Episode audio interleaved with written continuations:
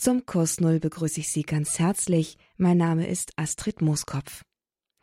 In der heutigen Sendung geht es bereits um die Auferstehung, auch wenn noch Kar-Samstag ist, auch wenn wir noch trauern und des Leidens Jesu gedenken.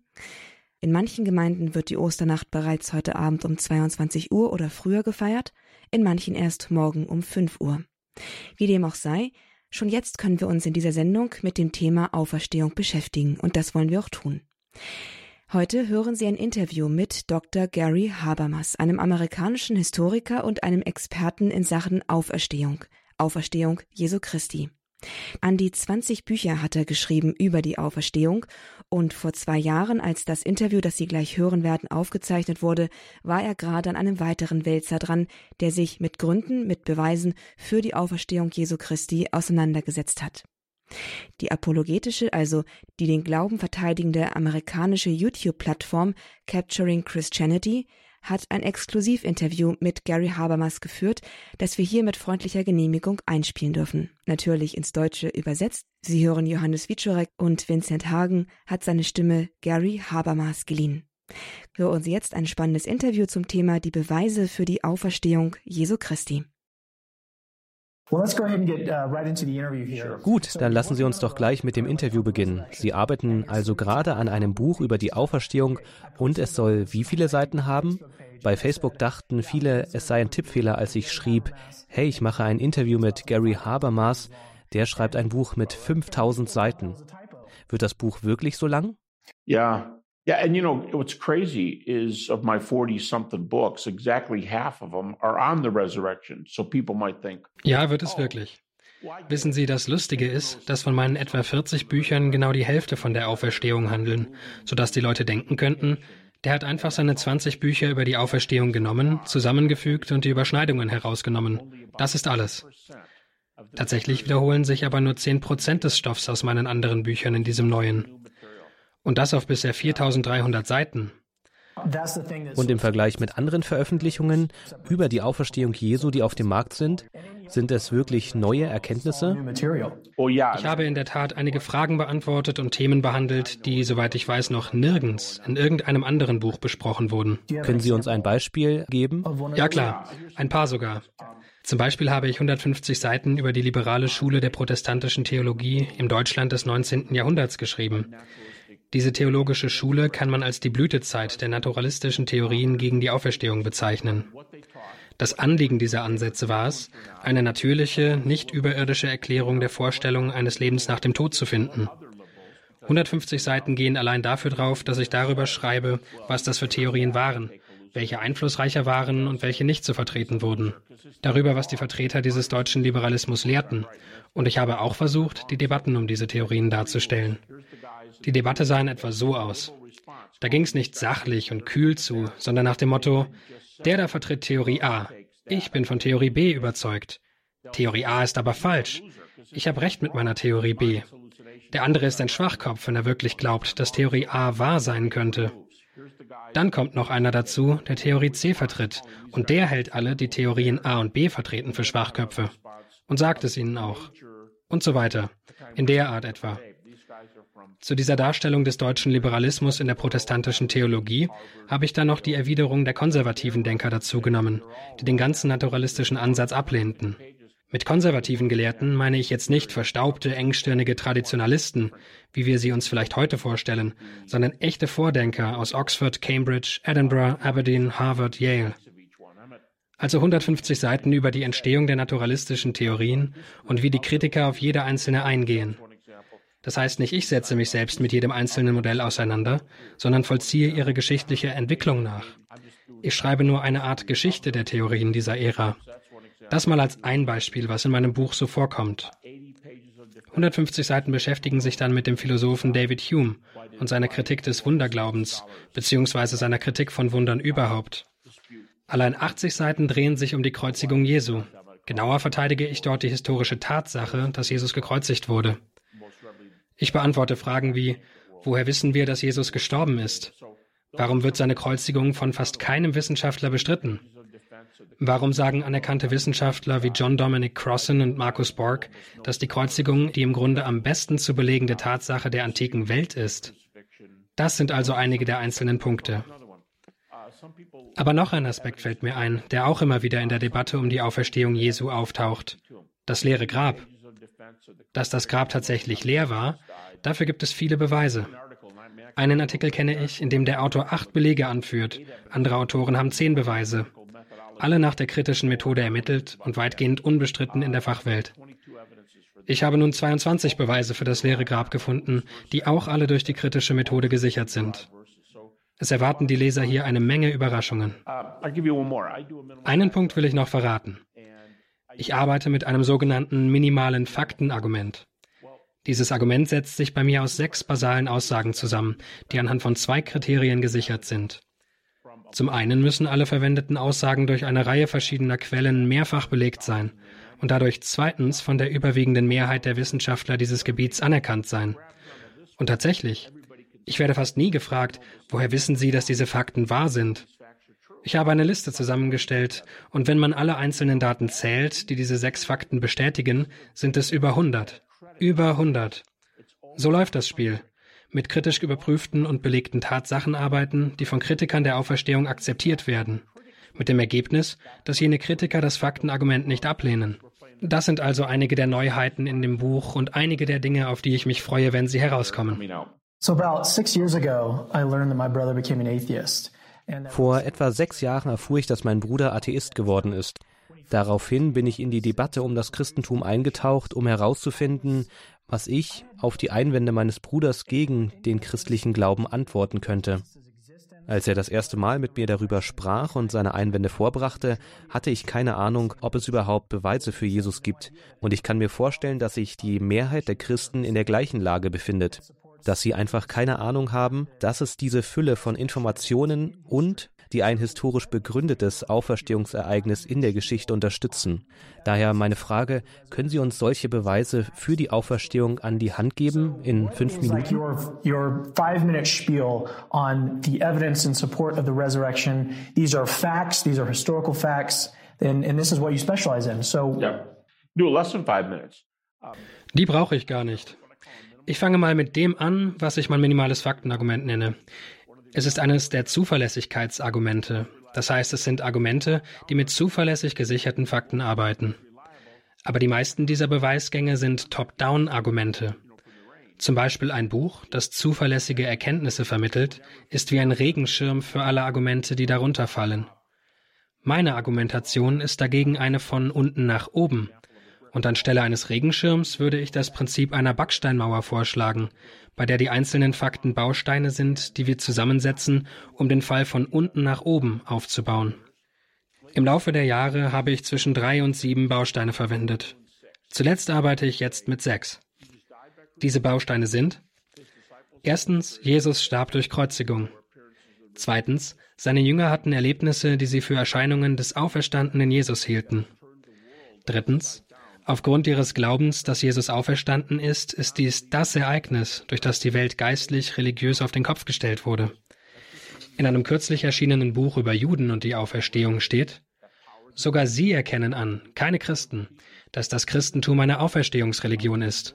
Es war die Auferstehung, die dem Christentum die Kraft gegeben hat, Offenbarung und Lehre zu verbreiten, sogar bis zu dem Punkt, dass sie bereit waren, dafür zu sterben.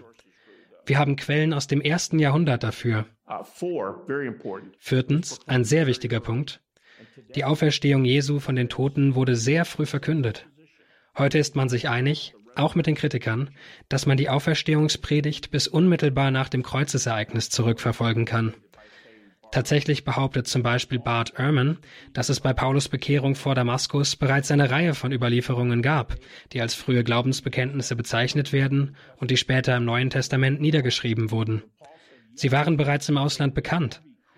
Zum Zeitpunkt von Paulus Bekehrung gab es diese Zeugnisse bereits, von denen etwa 80 Prozent auf die Auferstehung und den Tod Jesu entfallen. Paulus hat das Christentum also nicht erfunden. Der Hauptbeweis? Zum Zeitpunkt, als er Christus begegnete und sich zum Christentum bekehrte, zu der Botschaft, die er am meisten hasste, haben wir bereits Daten aus dieser zweijährigen Periode vor Paulus. Die beiden letzten Argumente sind Personen, Jakobus, der Cousin Jesu, und Paulus, die beide Christen wurden, weil sie glaubten, sie hätten Erfahrungen gemacht, die Erscheinungen des auferstandenen Jesus waren. Das sind die sechs Argumente, die ich verwende.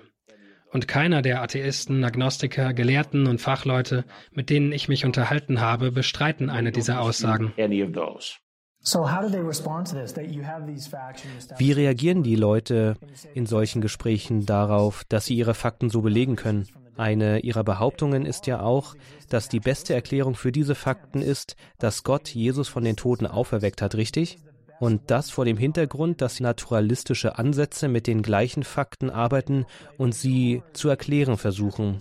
Warum glauben Sie, scheitern diese Versuche? Und welcher von denen ist Ihrer Meinung nach noch der beste?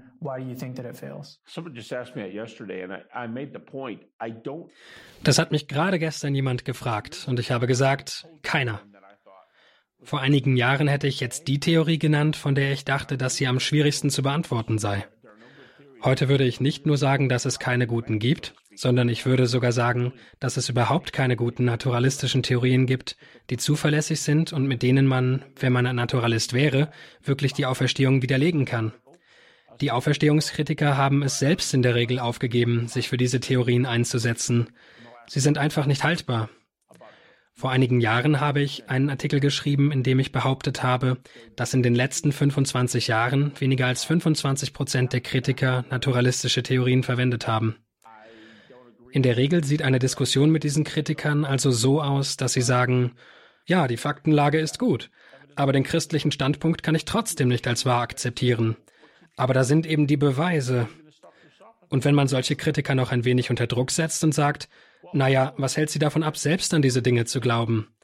Dann wird das meist darauf hinauslaufen, dass sie sagen, Wunder passieren nicht. Und sie sagen das, weil sie sich nicht mit mir anlegen wollen. Eine andere Antwort ist, es gibt da ein Problem mit Ihrer Theorie. Und es wäre? Nun, Sie können ein paar Belege für Ihre Theorie vorweisen, die ich auch nicht widerlegen kann. Aber Sie verlangen von mir, dass ich an sowas glaube wie Mittelerde, Narnia oder, wenn Sie ein weltliches Beispiel wollen, an Oz. Sie verlangen von mir, an solche Welten zu glauben. Aber sowas gibt es nicht. Ich frage, woher wissen Sie das? Antwort? Alles, was wir von der empirischen Wissenschaft gelernt haben, ist, dass es im Universum keine innere Ausrichtung auf einen übergeordneten Zweck gibt. Es gibt jenseits des Wahrnehmbaren, Messbaren keine Wirklichkeit, keine unsichtbare Wirklichkeit hinter der sichtbaren Welt. Und wenn ich so jemanden vor mir habe, sage ich immer Stopp. Lassen Sie uns über Nahtoderfahrungen sprechen.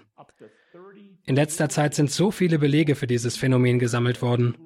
Bis zu 30 Millionen Menschen in Nordamerika, England und Europa behaupten, Nahtoderfahrungen gemacht zu haben. Und selbst wenn wir davon ausgehen, dass die Zahlen viel zu hoch gegriffen sind, sagen wir mal, es sind stattdessen nur 20 Millionen. In gewisser Weise sind das 20 Millionen Menschen, die in Narnia gewesen sind. Erzählen Sie mir also nicht, dass es dafür keine empirischen Beweise gibt. Und die Leute sagen dann, ja, das sind nur Erfahrungen, es gibt keine Daten dafür. Aber kommen Sie mir nicht so. Ich kenne 300 bezeugte Nahtoderfahrungsberichte, wo das, was berichtet wird, empirisch verifiziert ist.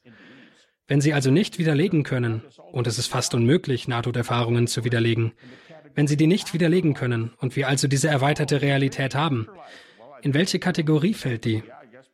In die Kategorie des Lebens nach dem Tod. Aha, es könnte also ein Leben nach dem Tod geben. Und Kritiker sagen dann, bis heute habe ich das nicht geglaubt. Aber ja, vielleicht gibt es das doch. Okay, können wir jetzt über die Auferstehung von den Toten reden? Denn ich habe die Tür geöffnet, um über diese erweiterte Realität zu sprechen, die vielleicht ewig andauert. Und du kannst nicht mehr sagen, ja, aber du verlangst von mir, dass ich an Oz glaube. Weil ich sagen würde, ja, genau das tue ich. Und ich habe Belege für die Existenz von Oz. So, this is probably the most common objection I hear from atheists. Der wahrscheinlich häufigste Einwand, den ich von Atheisten höre, ist, dass sie sagen, dass jede naturalistische Erklärung, die man sich ausdenken kann, wahrscheinlicher ist. Und klüger, behaupten sie. Ja, das sagen eine Menge Leute. Und warum? Wissen Sie, es ist eigentlich eine Unterstellung. Denn was sie sagen ist zum Beispiel, die Jünger haben den Körper gestohlen. Ich sehe ein, dass das ein schwacher Einwand ist, aber er ist besser als deiner. Denn gestohlene Körper kommen in dieser Welt vor, Auferstehungen nicht. Was er damit sagt, ist, dass es keine andere Welt gibt. Es gibt keine andere Welt, aus der Jesus vom Vater wie eine Art Alien auf diesen Planeten gekommen ist, um auf Erden sein Erlösungswerk aufzurichten. Es gibt keine andere Welt. Wenn Sie also sagen, dass jede andere Theorie logischer ist, dann sagen Sie nicht das, was viele Christen denken, dass Sie sagen. Sie sagen nicht, alle meine Theorien haben bessere Beweise als deine. Das tun Sie nicht. Sie sagen vielmehr nur, du hast da ein paar Daten, aber du hast mich gebeten, an einen verrückten Ort zu glauben und daran, dass Menschen von den Toten auferstehen können, und wir haben keine anderen Beispiele. Aller Wahrscheinlichkeit nach irrst du dich also. Und ich würde sagen, also gut. 30 Millionen Menschen behaupten, Nahtoderfahrungen zu haben. 300 von ihnen sind bewiesen. Und wenn ich 300 Fälle habe und anfange, ihnen die Beispiele hier zu erzählen, die unglaublichsten, dann sagen die Leute, ach du meine Güte, das ist wirklich passiert? Ja, es ist dokumentiert. Ich vermute mal, die Leute fragen sich, na was denn? Geben Sie mir eine Kostprobe. Okay, vielleicht ein oder zwei. Aber bevor ich das tue, lassen Sie mich Ihnen nur eine Sache sagen, wie die Leute den ganzen Bereich abtun. Ein Kollege von der University of Virginia Medical School ist gerade in den Ruhestand gegangen. Er ist wahrscheinlich der führende Experte für Nahtoderfahrungen. Sein Name ist Bruce Grayson. Soweit ich weiß, ist er kein Christ, und Bruce erzählte mir einmal, dass er aufgrund dieser Studien in den Osten gegangen sei. Also vielleicht zum Buddhismus oder so, ich weiß es nicht, ich kann nicht für ihn sprechen. Aber Bruce selbst hat hunderte von Fachleuten geprüfte Artikel über Nahtoderfahrungen in medizinischen und psychologischen Fachzeitschriften veröffentlicht. Wenn die Leute also zu mir sagen, du redest über Cartoons, sowas wie SpongeBob, du lebst in einer Ananas unter dem Meer. Ja, genau. Und deshalb wurden hundert Artikel in medizinischen Fachzeitschriften veröffentlicht. Deshalb müssten wir zu den Beweisfällen von Nahtoderfahrungen gehen. Okay, ein paar schnellere Beispiele. Einige von Ihnen brauchen eine Weile, um sich zu entwickeln, aber ein paar schnelle Beispiele. Können Sie mir zwei Fälle herausgreifen? Eine Frau wird operiert und hat eine Nahtoderfahrung. Sie befindet sich über ihrem Körper und blickt nach unten. Sie beobachtet sich selbst. Manchmal wissen diese Leute nicht einmal, dass sie es sind, weil sie sich mit dem identifizieren, der oben an der Decke ist. Das nennen wir gestütztes Bewusstsein. Auf die Oberseite von medizinischen Geräten werden in Krankenhäusern oft Zahlen aufgenietet, wie es auch in Büros üblich ist, um den Überblick über Schreibmaschinen und andere Dinge zu behalten. Sie schaute also nach unten, und da war eine zwölfstellige Zahl auf das medizinische Gerät genietet, das sich im Raum befand. Sie hat sich diese Zahl gemerkt. Später sagte sie, ich habe Zwangsstörungen und deshalb habe ich mir die zwölfstellige Zahl gemerkt.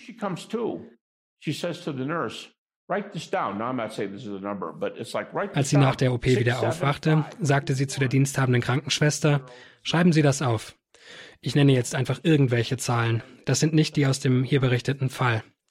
Schreiben Sie Folgendes auf. 67521600. Zwölf Zahlen. Und die Krankenschwester schrieb es auf. Später brachten sie den Apparat aus dem Raum, und die Krankenschwester sprang herein und sagte, Moment, Moment, Moment, lass mich noch meinen Zettel holen. Wow, die Zahlen sind genau richtig. Die Frau sieht das also in diesem Zustand, in dem sie gewesen ist, bei dem man einen Herzstillstand mit Kammerflimmern hat, eine bestimmte Art von Herzstillstand, bei der man keine messbaren Herzwellen hat und innerhalb von durchschnittlich 15 Sekunden noch keine Hirnströme mehr verzeichnet werden können. Wenn diese Frau also fünf Minuten lang bewusstlos war und sie weder Herzaktivität noch messbare Hirnströme hatte, woher weiß sie das dann? Wie kann sie diese Daten wahrgenommen haben und jetzt wiedergeben? Woher weiß sie, was da oben auf der Oberseite eines medizinischen Apparates steht? Das ist also ein Beweis. Die Leute fragen mich und sagen dann, ja, aber ich frage dann, welche Art von Beweis wollen Sie denn? Ich würde ihn Ihnen geben. Also erzähle ich einen anderen schnell erzählten Fall, wo ein Mann operiert wurde. Er befand sich über seinem Körper und sah den Ärzten zu. Aber es wurde ihm vielleicht langweilig, ich weiß nicht. Jedenfalls fing er an, sich ein bisschen umzusehen. Er ging durch eine Wand in die nächste chirurgische Abteilung und beobachtete, wie einem Mann das Bein amputiert wurde. Später nach dem Aufwachen erklärt er, was in dem Raum mit der Beinamputation passierte, denn ich habe es gesehen, wie er sagte. Aber Sie waren in diesem Bett? Ja, aber ich sage Ihnen doch, ich habe es gesehen. Woher wissen Sie das? Hier ist seine Erklärung, die ich mir in den Details jetzt ausdenke, aber die dem Grundgedanken nach mit dem echten Fall übereinstimmt. Also womöglich hat der Mann darauf gesagt, nun, alle Krankenschwestern in diesem Raum hatten weiße Uniformen an, bis auf diese eine, Die hatte eine hellgrüne Uniform an. Ich meine so etwas in der Art. In einem Fall ließ eine Person zum Beispiel einen Becher auf den Boden fallen, der zerbrach, und die Person beobachtete das. Oder ein anderer Fall, die Anstecknadel einer Frau war von ihrem Kleid gefallen und ein Arzt ist darauf getreten. Und dann sagte die Person mit der Nahtoderfahrung, ich weiß, wer die Nadel verloren hat, und ich kann den Arzt nennen, der darauf getreten ist, weil ich es gesehen habe. Es handelt sich dabei um Daten, die oft in Abwesenheit von jeglicher Herz- und Gehirnaktivität oder irgendeiner anderen messbaren Aktivität aufgenommen werden. Dabei reden wir über Bewusstsein nach eingetretenem Tod von Herz und Hirn. Nun ist es zwar ein naher Tod, weil die Person zurückkommt, aber während dieser Minuten sind die Betroffenen draußen. Das ist äußerst überzeugend nachweisbar. Es gibt eine Frage, die ich schon lange mal einem Historiker stellen wollte, und zwar einen weiteren Einwand, den ich häufig höre, nämlich, dass der Leichnam Jesu höchstwahrscheinlich in ein Massengrab geworfen worden sei. Meine Frage lautet, was ist der früheste historische Beweis, den wir dafür haben, dass Juden und besonders Verbrecher in ein Massengrab geworfen wurden? Zunächst einmal wird es schwierig sein, genaue historische Referenzen zu finden, wann das geschehen ist. Aber ich würde zugeben, und viele würden das tun, dass es das ist, was mit den meisten Menschen passiert ist. Nicht unbedingt Massengräber, aber ein wenig üblicher wäre ein ausgehobenes Loch in der Erde, wie heute, nur ohne Sarg. Man legt die Leiche hinein und deckt sie dann zu. Das wäre so die klassische Methode, während ein Massengrab ein Müllhaufen oder so etwas wäre. Aber das ist letztlich ein völlig unbedeutender Punkt. Unbedeutend deshalb, denn wie ich schon sagte, sie haben den Leichnam Jesu in ein Massengrab gelegt und verbrannt. Am Sonntag war er nur noch ein Häufchen Asche. Oder Hunde haben den Leichnam vielleicht gefressen. Und ich sage nur, jo, und wo ist das Problem? Ich weiß es nicht. Der neutestamentliche Bericht von Josef von Arimathea wäre zwar falsch, oder zumindest ein Teil davon, er könnte derjenige gewesen sein, der ihn in das Massengrab gelegt hat, und zum Teil wären die Evangeliumsberichte falsch. Jetzt würde ich sagen, okay, also was haben Sie hier? Sie haben einen strittigen Punkt. Aber Sie haben ein schlechtes Beispiel gewählt, denn Jesus hätte am Freitag sterben und auf einen Müllhaufen geworfen werden können. Sein Körper hätte gefressen oder verbrannt werden können, oder beides. Und was wird wohl am Sonntag passieren? Was, wenn er trotzdem auftaucht? Was wäre, wenn sich die Teile seines Körpers verwandeln würden?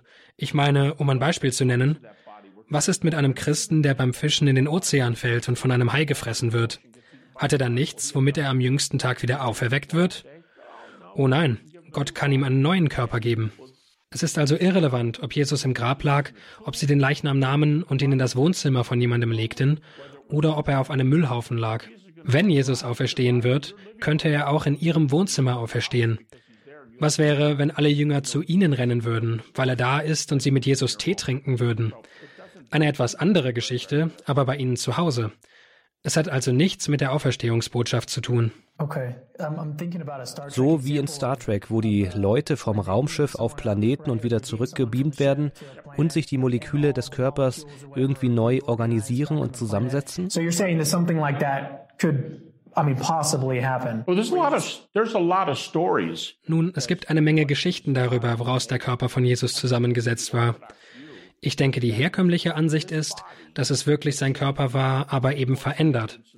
Und natürlich gibt es da die Wunden als Beweise, höchstwahrscheinlich an den Handgelenken und auch anderswo. Wunden könnten auch noch am Kopf von der Dornenkrone oder am Körper von der Peitsche sein. Sie sind immer noch da. Es ist also sein Körper, aber er ist verändert. Und wie verändert? Wie sehr? Nun, darüber gibt es alle möglichen Diskussionen. Aber die jüdische Sichtweise, die vorherrschende jüdische Sichtweise dieser Zeit ist, dass der Körper auferweckt wird. Der physische Körper. Genau. Lassen Sie mich ein Beispiel geben. Wenn jemand am Oberarm einen Leberfleck hat, hat er dann auch an der gleichen Stelle einen Leberfleck auf seinem auferstandenen Körper? Das ist albern. Es ist im Grunde irrelevant. Ich möchte nur wissen, dass ich da sein werde. Und ich hätte gerne meinen Körper zurück. Wissen Sie, laut Biologie ist der Körper, den Sie in 20 Jahren haben, sowieso nicht der Körper, den Sie jetzt haben. Maybe this is a perfect time to talk a little about the Shroud of Turin. Are you convinced that that's authentic? Vielleicht ist das der perfekte Zeitpunkt, um ein wenig über das Grabtuch von Turin zu sprechen. Sind Sie überzeugt, dass das authentisch ist? Einigermaßen überzeugt. Ich habe gerade heute beim Mittagessen zu jemandem gesagt, dass ich die Wahrscheinlichkeit für das Grabtuch bei 60 bis 80, 85 Prozent ansetzen würde, je nachdem, in welcher Stimmung ich gerade bin. Das sage ich jetzt nur, um der Tatsache Rechnung zu tragen, dass wir alle die Daten unterschiedlich interpretieren. Geben Sie uns doch einen kurzen Überblick, was dieses Leichentuch ist. Es ist ein Leinentuch, 3 zu 1 gewebt, etwas mehr als circa 4 Meter lang, etwas mehr als einen Meter breit und es birgt einen Leichnam in etwa so wie einen Stift. Das Tuch ist also 14 Fuß lang, um den Kopf und den Körper gewickelt, mit den offenen Enden an den Füßen, wo es sich leicht ausläuft. Das Interessanteste an diesem Grabtuch ist, was darauf zu sehen ist. Es gibt ein Abbild eines Körpers. Es gibt hunderte von Grabtüchern, die existieren. Keines hat ein Körperbild wie dieses.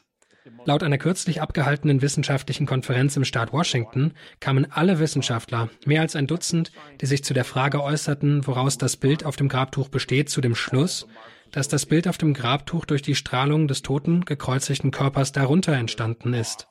Es gibt ein Tuch mit einem Bild darauf, und die Strahlung scheint von der Leiche auf das Tuch gekommen zu sein und nur die Oberflächenfasern betroffen zu haben. Nichts, was uns sonst bekannt ist, strahlt nur auf die Oberflächenfasern. Es kann also nicht sein, dass man das Bild da einfach eingebrannt hat? Stellen Sie sich einen Faden mit 200 Fasern vor. So klein sind die Fasern an einem einzelnen Faden. Der Bildbereich ist etwa ein oder zwei Fasern tief oben auf dem Faden. Was auch immer die Markierung verursacht hat, ist also sehr, sehr flach. Es handelt sich auch nicht um Farbpulver oder sonst eine fremde Substanz auf dem Leichentuch. Und selbst Puder würde wohl auch tiefer eindringen. Selbst Puder, ja. Aber es gibt keine Substanz, die man auftragen kann und die Oberflächenfasern in der Weise betrifft. Es ist eine Menge an Strahlung, die heute nicht simuliert werden kann. Selbst mit all unserer Technologie nicht. Richtig. Ich habe neulich mit einem Physiker gesprochen. Er ist ein Christ. Aber er sagte, kommen Sie mir nicht mit dem Argument, dass wir das Grabtuch nicht erklären könnten, denn das sagt gar nichts. Es gibt eine Menge Dinge, die wir nicht erklären können. Wir können auch die Pyramiden nicht erklären. Und ich sagte, ja, aber hier gibt es einen kleinen Unterschied. Man kann heute eine Pyramide bauen. Das Grabtuch von Turin kann man aber nicht nachmachen.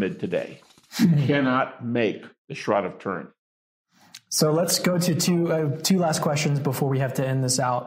Lassen Sie uns noch zu zwei letzten Fragen kommen, bevor wir das Interview beenden müssen. Zwei Fragen zu einer bestimmten Spielart von Mystik. Die erste hat mit dem 1. Korinther Kapitel 15 zu tun. In diesem Brief spricht Paulus über die Auferstehung. Einige Vertreter dieser mystischen Auffassung sagen, Paulus hätte in Wirklichkeit nicht von einer körperlichen Auferstehung gesprochen, sondern von einer geistigen Auferstehung irgendwo im Himmel. Wie sehen Sie das? Uh, which one? The big one? It's, yeah, big it's one? in almost everything I do in the resurrection. Oh, okay. Also zwei große Antworten. Nummer eins, das ist der wichtigste Punkt. Nehmen wir einmal an, um des Arguments willen, dass Paulus sagte, Jesus sei wirklich als verherrlichter, körperloser Geist erschienen. Nehmen wir einfach an, dass das Paulus Ansicht war. Der Punkt ist, dass da immer noch eine Auferstehung stattgefunden hat. Und wenn die Bibel diese platonische Sichtweise lehren würde, dass wir beim Tod unsere Körper ablegen, in den Himmel fliegen, körperlos sind und in Glückseligkeit leben können, weil wir bis in alle Ewigkeit zusammenleben und weiterhin Wissen erwerben können. Diese platonische Sichtweise, die die Kirche bis zum späten Mittelalter beherrschte. Und wäre das die Sichtweise von Paulus, dann gäbe es immer noch eine glorreiche Auferstehung, sowohl für Jesus als auch für uns. Ich will damit sagen, wenn es das wäre, was das Neue Testament lehrt, dann würden wir alle daran glauben und niemand würde sich daran stören. Wir würden auch sagen, das ist eine glorreiche, eine wirklich super Perspektive. Mit dieser Art von Theorie kommt man also nicht weiter, denn es gibt immer noch eine Auferstehung. Zweite Antwort. Aus einer Vielzahl von Gründen ist es sehr klar, dass Paulus an die Auferstehung des Leibes glaubte. Dass er in 1 Korinther 15 nicht die Auferstehung des Geistes lehrt. Wenn Paulus also von der Auferstehung der Toten spricht, dann immer im Plural, weil die jüdische Eschatologie davon ausgeht, dass die rechtschaffenden Toten gemeinsam auferweckt werden. Nun, das funktioniert nicht ganz mit einer Gruppe von Geistern, die gemeinsam auferweckt werden. Es ist eher ein körperliches Ereignis, gemeinsam auferweckt zu werden. Paulus sagt in Philippa Kapitel 3, Gott wird unseren armseligen Soma, also Körper, so verändern, dass er seinem herrlichen Soma gleicht. Er könnte sehr leicht durch die Änderung eines einfachen Wortes sagen, dass er unseren irdischen Soma verändern wird, damit wir seinem herrlichen Numa, also Geist, gleich werden. Das tut er aber nicht. Er spricht von Soma, vom Körper. Das sind nur ein paar Gründe. Die Anthropologie des Paulus ist immer eine leibliche Anthropologie. Deshalb denke ich, dass die verbreitete Auffassung die von der leiblichen Auferstehung Jesu war. In den Evangelien ist das ganz klar, aber auch Paulus hielt an der leiblichen Auferstehung fest. Damit kommen wir aber nicht wirklich weiter. Es ist wie die Sache mit dem Argument zu Jesu Leichnam und dem Massengrab. Es hört sich schlau an, und die Kritiker denken, dass sie einen damit austricksen können, indem sie versuchen, ihnen eine Falle zu stellen. Aber es widerlegt die Auferstehung nicht. Warum vergeuden sie also ihre Zeit damit? So what is in your mind the fastest way to disarm a mythicist? Was ist Ihrer Meinung nach der schnellste Weg, um einen Kritiker zu entwaffnen, also jemand, der glaubt, dass es keinen historischen Jesus gab, der vor 2000 Jahren gelebt hat? Das ist nochmal etwas anderes. Ich habe ein Buch mit dem Titel Der historische Jesus geschrieben, in dem ich anderthalb Dutzend Texte aufliste, viele davon außerhalb des Neuen Testaments in der antiken Welt, die die Existenz Jesu belegen. Aber ein wahrscheinlich besseres Beispiel, das ich verwenden würde, wäre folgendes. Denn mancher sagt, ja, du bist ja auch ein Christ. Okay, Bart Ehrman, ein atheistischer Neutestamentler, gibt 15 unabhängige Quellen für die Kreuzigung Jesu an. Innerhalb von 100 Jahren.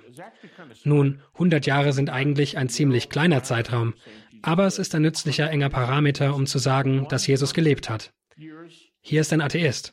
100 Jahre Zeit, 15 verschiedene Quellen, die den Tod Jesu belegen.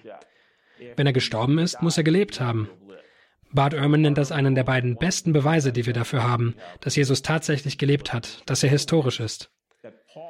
Der andere ist, dass Paulus die beste neutestamentliche Quelle ist, die wir haben. Sogar Kritiker sprechen davon, dass die Hälfte der Paulusbriefe, sieben von 13, anerkannt sind. Man kann sie als Argumente verwenden, weil sie hervorragende Quellen sind. Nun, das Beste, was Paulus uns gibt, ist, dass er ein Augenzeuge der Augenzeugen war. Paulus ging in Galater 1 und wieder in Galater 2 nach Jerusalem und lernte Petrus, Jakobus, den Vetter Jesu kennen, dann in Galater 2 Johannes. Sie sind alle zusammen und das Thema, über das sie sprechen, ist, wie Paulus uns sagt, das Wesen des Evangeliums, um sicherzustellen, dass sie alle auf derselben Seite stehen. Und Paulus schließt, dass sie alle auf der gleichen Seite sind. Hier finden wir also zwei große Datensätze für die Existenz Jesu. 15 unabhängige Quellen für Jesu Kreuzigung und Paulus kennt natürlich Petrus, Jakobus und Johannes. Er kennt sie alle. Und er kann alle Fragen stellen, die er stellen will. Wie sah Jesus aus, als er in Galiläa unterwegs war? Und wie hat er geredet? So wie wenn wir Thomas Jefferson fragen würden, wie war George Washington so? Oder wenn man Adams und John Quincy Adams und Monroe und so weiter fragen würde, was wissen Sie über George? Und dann wäre es wirklich cool, wenn man mit Martha Washington sprechen könnte. Wir haben also ein vielschichtiges Argument dafür, dass George Washington der erste Präsident der Vereinigten Staaten war. Wir machen das gleiche mit Jesus. Wir haben genau das gleiche Argument. Aber Jesus soll trotzdem nicht wirklich existiert haben. Wie Bart Ehrman sagt, kennt er keinen anerkannten Spezialisten auf dem Gebiet der Religion, egal wie liberal oder wie atheistisch oder was auch immer.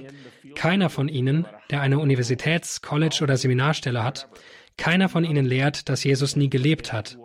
Die Leute, die das lehren und behaupten, Gelehrte zu sein, sind Leute, die keinen akkreditierten Abschluss haben. Bart Ehrman hat nur zwei Ausnahmen gezählt. Die anderen haben keine anerkannten Abschlüsse und keiner von ihnen ist an einer Universität tätig.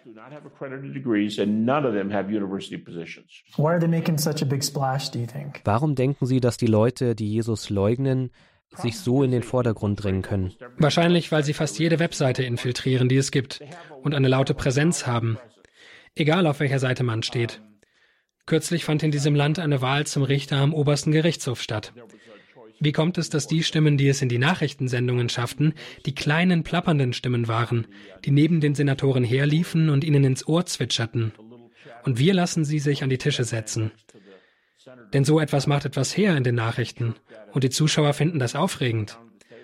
Und diese Leute tun so, als wären sie Gelehrte, aber sie haben keine Ausbildung. Sie sind nicht in dem Forschungsfeld unterwegs gewesen. Und alle anderen Gelehrten, sogar Atheisten wie Bart Ehrman, sagen, dass sie falsch liegen. Für mich ist die eigentliche Gegenprobe, Es sind nicht nur Christen, die sagen, dass sie falsch liegen. Es sind nicht christliche Gelehrte, die sagen, dass sie keine Chance in der Diskussion haben.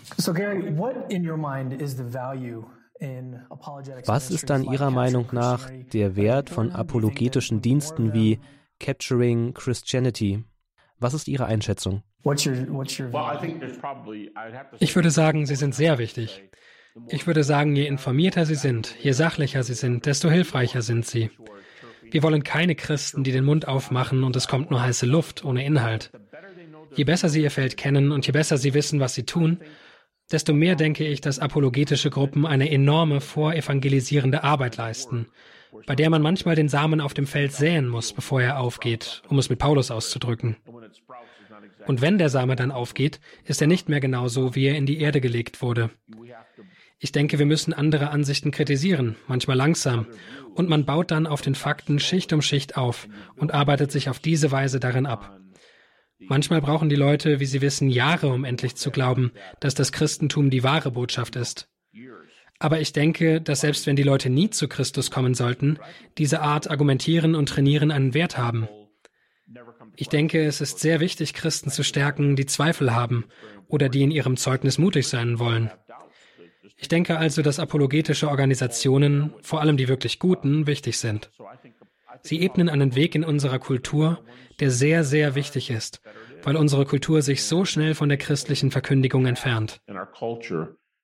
That is really, really important because of how quickly our culture is moving uh, away from the Christian uh, preaching. Haben Sie irgendwelche Tipps für angehende Verteidiger des Glaubens? Ich würde sagen, kenne deinen Glauben sehr, sehr gut. Lies viel. Sei in der Lage, mit beiden Seiten ins Gespräch zu kommen. Das heißt, du musst wissen, was die Kritiker sagen. Und du musst ebenso wissen, was die Christen sagen. Sei bereit, eine schnelle Antwort zu geben. Keine Angst davor haben, das Wort zu ergreifen und immer versuchen, eine Brücke zwischen der Botschaft und dem zu schlagen, was sie im Leben der Menschen bewirken soll. Wenn zum Beispiel jemand stirbt, sagt Paulus, trauern wir. Man denke an Jesus, der am Grab des Lazarus weint. Paulus sagt, wir trauern, aber nicht wie die, die keine Hoffnung haben. Eine hoffnungsvolle Trauer ist also etwas ganz anderes als eine Trauer ohne Hoffnung. Das sind also Zeiten, in denen wir den Menschen zur Seite stehen. Wir müssen die Chancen ergreifen, die sich bieten, und nach Gelegenheiten suchen, um den Glauben zu teilen und zu beraten. Dabei müssen wir immer demütig sein und all die Eigenschaften zu erwerben suchen, von denen wir überzeugt sind, dass es die Eigenschaften eines guten Menschen sind, egal ob Atheisten oder was auch immer. Jemand, von dem wir sagen, das ist ein toller Mensch. Also ich denke, es ist unglaublich wichtig, dass man sich auskennt, dass man bereit ist zu reden, sich einzubringen und Barrieren abzubauen.